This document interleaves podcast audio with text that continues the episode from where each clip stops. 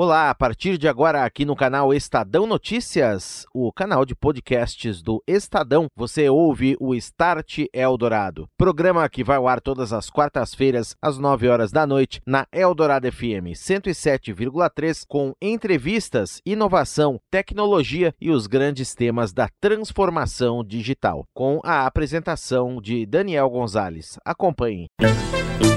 Start Eldorado. Oferecimento NEC, tecnologia para sociedades conectadas, seguras e protegidas. É disso que o Brasil precisa. É isso que a NEC faz. Orchestrating a brighter world. NEC. Destaque da Start Infra Week, a semana na qual discutimos temas de infraestrutura. Fizemos vários programas especiais gravados na Japan House em São Paulo. Hoje é a segunda parte da conversa sobre inteligência e jornada digital na saúde. Muitas informações circulando nos ambientes hospitalares. Informações sobre pacientes, sobre prontuários, sobre doenças. Tudo isso, claro, potencializado pela pandemia da Covid-19. Dispositivos também de internet das coisas capturando muitos dados revertidos em ganhos para o desempenho dos sistemas hospitalares. Todo esse cenário traz preocupações naturais de segurança das informações. Eu estou recebendo o Dr. Eliezer Silva, diretor de Medicina Diagnóstica e Ambulatorial do Hospital Israelita Albert Einstein, e também o Luciano Moísio, diretor de tecnologia da NEC. E é para o Luciano que eu encaminho a próxima questão aí nessa gravação que foi feita lá na Japan House sobre segurança das informações. Confira. E Luciano, de fato, essa proteção aí 100% é impossível, né? Ou é, ela é buscada, perseguida, mas muito difícil é, de se obter as preocupações, esses pontos que o doutor colocou, seu comentário a respeito de você ter uma estrutura robusta para, no caso de uma instituição tão sensível, ainda que lida com saúde, ainda mais nesse momento, e, e que escala tudo isso para outras instituições, como proteger tudo isso da melhor forma? Claro, é... Bom, a gente sabe, a gente que trabalha com cibersegurança sabe que não existe um ambiente 100% seguro. Mesmo porque os atacantes também evoluem, usam machine learning, usam uma série de, de, de, métodos de ataque, eles evoluem, eles estão dedicados nisso, né? então eles estão sempre um passo, diria, é, à frente é, de quem tem que se defender. Por mais que a empresa tenha também os atacantes do bem dentro, fazendo sua proteção, é sempre muito difícil. É, o que o Dr. Eliezer falou também é muito importante, multiconexão, né? ou seja, a gente está cada vez, num mundo cada vez mais hiperconectado, né, com diversos dispositivos, nós estamos falando aí do mundo de IoT, internet das coisas, e todos esses dispositivos nada mais são do que equipamentos que possuem software que foram desenvolvidos. E na maioria das vezes, um IoT ele é desenvolvido por um custo mais baixo, até mesmo pelo seu preço, né? E aí o investimento em segurança naquele dispositivo não foi tão grande como é realmente equipamento que fica dentro de uma empresa grande. Então aí tem um grande risco. Aí o que, que as empresas, o que, que as áreas de segurança têm que fazer? manter esses dispositivos sempre atualizados com, contra as vulnerabilidades já conhecidas. Né? Sabe-se que 95% das vulnerabilidades conhecidas já existem em patch de correção.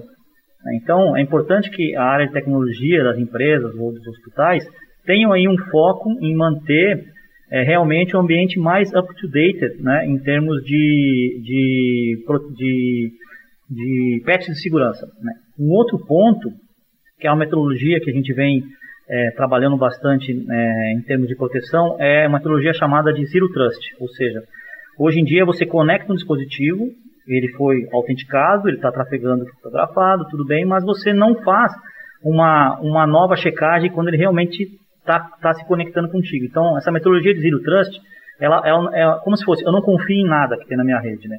Então, toda vez que algum dispositivo, que algum em algum equipamento for buscar um dado ou processar um dado, obrigatoriamente ele tem que se autenticar, tem que ser verificado se ele está com as proteções, se ele está com, com, com vulnerabilidades abertas ou não, e aí você permite ou não ele poder fazer essa, essa conexão. Então, essa é uma, é uma, discussão, logicamente que ela permeia é, metodologia, mas também bastante investimento, mas ela vem aí acompanhar todo esse, esse assunto de ataques de ransomware que estão estão causando bastante impacto hoje é, na nossa operação. Né? Doutor, queria também tocar num outro ponto aqui. É, o Einstein tem um trabalho social é, maravilhoso, extenso e muito forte, né? muito presente. Como que o Einstein auxilia exatamente é, essas instituições, outras empresas? Como que se dá essa transferência de tecnologia e até levando-se em conta que o senhor muito bem comentou, para não deixar brechas, mas mais do que isso, escalar, usar a tecnologia para escalar isso para fora da instituição, que é um lado social muito forte do Einstein. Sem dúvida nenhuma. Só para uh, ah, esclarecer como é que se dá isso, né? O Einstein é uma instituição sem fins lucrativos, né? uma instituição filantrópica, e nós temos uma atuação no sistema público que muitas vezes o, o povo em geral desconhece, né? Nós somos responsáveis pela gestão uh, de mais de 20 unidades básicas de saúde na região sul da cidade de São Paulo. Temos algumas AMAs, temos unidades de pronto atendimento e temos dois hospitais. Um hospital que nós fazemos a gestão em conjunto com a OS, que é o Hospital do Mboi Mirim, ou Moisés Deutsch, e tem um hospital uh, que foi uh, desenvolvido em parceria com a prefeitura, onde, além da gestão, o processo assistencial, os funcionários, os colaboradores que lá estão, equipe médica, etc., são todos do Einstein. Né? Quando você cria esse ecossistema, né, não existe uma diferença para o Einstein onde o paciente está sendo atendido. Nós vimos isso claramente durante a pandemia. Né? Os resultados que nós tivemos na unidade Morumbi, do ponto de vista de desfecho dos pacientes com Covid, foram muito semelhantes a esses hospitais. Então, transferência de tecnologia, ela vai junto com transferência de processos. O Einstein preza muito pelo pilar qualidade e segurança, né? Nós estamos nos tornando uma instituição de alta confiabilidade, onde a gente quer chegar no dano zero, zero de eventos adversos, catastróficos e assim por diante. E isso vai junto com essas instituições públicas, ou que nós gerenciamos ou que operamos efetivamente. Né? E o importante é que tem que existir um compartilhamento de dados e processos, e aí a tecnologia é fundamental, porque nós não encaramos que os procedimentos da unidade de terapia intensiva do Morumbi seja diferente dos outros hospitais, apenas para dar um exemplo. E o próprio registro uh, de prontuário precisa ter uma uniformidade, porque ele embasa o processo de decisão do médico. Né? É ali que as informações se encontram. E isso é muito uh, fortalecido no Einstein, porque hoje, diferente de novo de alguns anos atrás, ou de muitos anos atrás, o médico não consegue ter uh, todas as informações disponíveis, ele precisa de um suporte à decisão, né, que o americano chama de CDSS, né, Clinical Decision Support System. E isso é muito forte no desenvolvimento do que nós temos dentro do hospital, que auxilie de alguma forma, seja um médico que está numa UBS, esteja numa UTI ou ah, numa unidade de pronto-socorro, o exemplo que eu dei do direcionamento do paciente, ele precisa que tenha dados. E isso é muito uh, presente nos prontuários eletrônicos que a instituição implementa, independente se isso é público ou se é do sistema de saúde suplementar. Agora, falando um pouquinho de futuro, doutor, até em relação a isso também, chegaremos num dia, por exemplo, que será possível integrar o sistema do Einstein, de repente com de outras instituições, com o sistema público. Você tem um ecossistema Pessoal, é um sonho, mas um ecossistema único num país ou numa cidade do tamanho de São Paulo, por exemplo, isso é possível? Isso é possível, né? Os americanos hoje eles uh, discutem se isso não deveria ser uma normativa legal, né? Da questão de interoperabilidade. Como é que eu transito os dados em diferentes plataformas? Né? O que o Einstein faz muito hoje é porque nós temos um programa de saúde corporativa em que a gente auxilia empresas uh, no, na conduta de saúde com seus colaboradores. Né? A gente participa de várias empresas grandes que têm multiplantas e eu preciso que esses dados transitem. Né?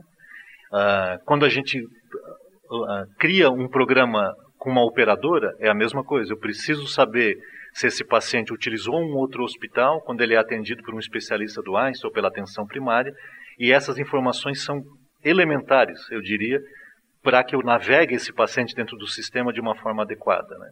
Então, cada vez mais, ou a gente cria APIs que comunicam dois sistemas e, e eu tenho as informações consolidadas do paciente, ou, que é uma discussão essa que eu me referi norte-americana, que eu tivesse uma linguagem de comunicação única para que esses dados pudessem ser uh, transferidos. Se nós utilizarmos aí o exemplo do Open Banking, né, de portabilidade, eu poderia dizer que esse é o caminho que deve acontecer na saúde. Hoje já é possível, por exemplo, uh, alguém que faça um exame fora do Einstein, ele transfere esses exames, os resultados dos exames, os laudos para o sistema Einstein e eu continuo, eu consigo continuar o processo assistencial. Muito bem, seria um Open Health aí. Um Open Health. Vamos dizer. É, na tua visão, isso é factível também, Luciano? Você acha que é, a gente, o Open Bank, o doutor muito bem citou, tem, teve toda aquela preocupação de segurança, etc., de fazer as coisas conversarem. É, isso é, é, por meio de, de, tecnologia, é viável? Não, é viável sim. Enquanto o doutor estava falando, eu estava realmente é, pensando aqui na questão do Open Bank mesmo, que é uma plataforma que já está entrando em operação, onde você trafega os dados entre, entre os bancos né, de forma segura, onde você tem acesso, é, logicamente que o, que, o, que o usuário tem que permitir e tudo isso, mas é, você consegue trabalhar esses dados e dar continuidade, fazer o pagamento de um lado para o outro, transferir, né, então você consegue é, ter uma camada única com essa informação sem que você necessite aí é, ter gaps de informação quando você vai fazer um trabalho ou outro é, num banco, agora falando um pouco do hospital. Então, tecnicamente, sim, é possível, é possível se proteger. A questão que o doutor falou de se ter uma linguagem única, um protocolo único de comunicação, acho que essa é a chave, né? As APIs, os protocolos de comunicação criptografados e, e, e todos muito bem alinhados, é, é o caminho para que isso aconteça. O que falta é realmente seguir a mesma, o mesmo foco, né? E a mesma direção que foi feita com, com o mercado financeiro. Vou agradecer aqui a presença do Dr. Eliezer Silva, diretor de Medicina Diagnóstica no Hospital Israelita Albert Einstein, chefe das áreas de Telemedicina e Tecnologia, conosco nessa entrevista aqui no Start do Lado. Doutor, muito obrigado pelo papo. Já fica convidado para, numa próxima, estarmos juntos novamente para falarmos mais de transformação digital na área da saúde. Um abraço e boa noite para o senhor. Eu que agradeço a oportunidade e estou à disposição. Um abraço a todos. Muito obrigado. Também vou agradecer ao Luciano Moisés, diretor de tecnologia da NEC, também esteve conosco aqui no Start Dourado nesta noite. Um abraço, obrigado. Luciano. Obrigado, Daniel. Obrigado, Idésia. Muito bom estar aqui conversando com você sobre esse assunto e fico à disposição também para as próximas discussões.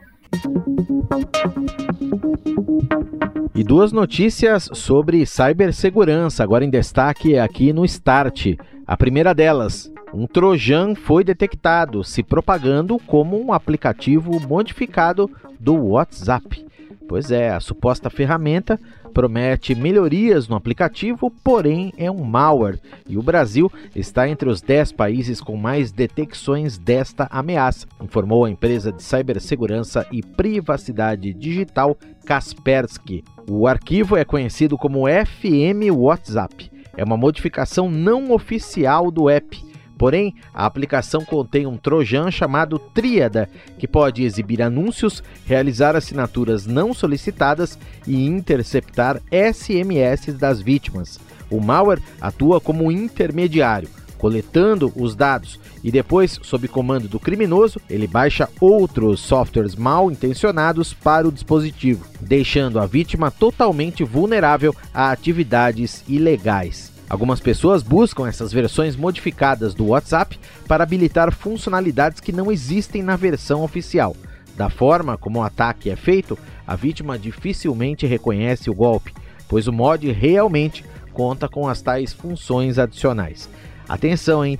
Não é a primeira vez que cybercriminosos usam o malware disfarçado do WhatsApp em seus ataques. Há um outro Trojan que já usa essa mesma tática desde 2019. E o segundo destaque, o malware brasileiro se internacionalizou, com foco em ataques ao mobile banking. A família de trojans bancários chama-se TW Mobo e faz parte dos chamados RATs, Remote Access Trojan, malware que permite burlar os mecanismos de dupla autenticação que usam impressão digital, reconhecimento facial ou tokens digitais no celular. O aumento das transações bancárias no e-commerce, motivado pelas regras de isolamento social e a consequente aceleração da transformação digital, tudo isso resultou em preocupação com o crescimento das fraudes online. Os especialistas em segurança digital explicam que esses trojans bancários permitem aos cybercriminosos acessar e controlar remotamente o celular ou tablet infectado. Isso significa que poderão, por exemplo, ter também acesso a códigos de dupla autenticação enviados por SMS, por e-mail ou gerados em aplicativos. A fraude também é realizada diretamente no celular da vítima, tornando sua identificação pela instituição financeira ou de varejo muito difícil. Analistas de cibersegurança também reforçam que há um interesse crescente desses trojans, são três, criados aqui no Brasil, um deles chama-se B-Rata, outro Gmob, além do TW Mobo, em instituições financeiras lá fora, no exterior, principalmente na Europa. Após o Brasil, com 113 apps registrados no código do malware, aparecem a Alemanha, com cinco instituições, seguida de Portugal, com três instituições. Tudo para burlar a autenticação biométrica. A melhor proteção contra essas novas ameaças? A prevenção. Uma vez infectada, a vítima só consegue eliminar os vírus usando uma solução de segurança digital direto no celular. Start Eldorado. E aqui no Start Eldorado é hora da participação de André Letério, ele que é diretor de marketing da NEC e conversa conosco mais uma vez por aqui. Boa noite, André, tudo bem? Olá, Daniel. Olá, ouvinte do Start Eldorado. Hoje estou aqui para dar uma dica para quem tem interesse ou é fã de alta tecnologia. Você gostaria de se informar sobre as novidades mais quentes relacionadas à comunicação por cabos óticos submarinos, onde trafegam dados, voz e vídeo, a internet mundial, entre os continentes em frações de segundo? Ou acerca da adoção da tecnologia 5G no mundo? Então você não pode perder os painéis que estarão disponíveis na plataforma do NEC Visionary Week, a partir da manhã de 16 de setembro. Em sessões independentes vão estar presentes o responsável pelas tecnologias de rede óticas e submarinas do Google, o CFO da NTT Docomo, a maior operadora móvel do Japão, e o head de arquitetura de rede do grupo Vodafone, uma das principais operadoras de telecomunicações da Europa. Eles vão abordar esses assuntos junto a altos executivos da NEC em palestras exclusivas do Visionary Week. Esses painéis vão traçar, além do que está acontecendo de mais moderno no mercado tecnológico atual, também as tendências que vêm por aí. Aproveite para se inscrever na plataforma e garantir sua participação no evento, que conta com conteúdo imperdível. Acesse o link para inscrição por meio de nosso site e redes sociais. Ok, André, muito obrigado pela participação. Uma ótima noite para você e até a próxima. Um abraço, Daniel. Um abraço, ouvinte. Você ouviu Start Eldorado. Oferecimento NEC, tecnologia para sociedades conectadas, seguras e protegidas. É disso que o Brasil precisa. É isso que a NEC faz. Orchestrating a brighter world. NEC.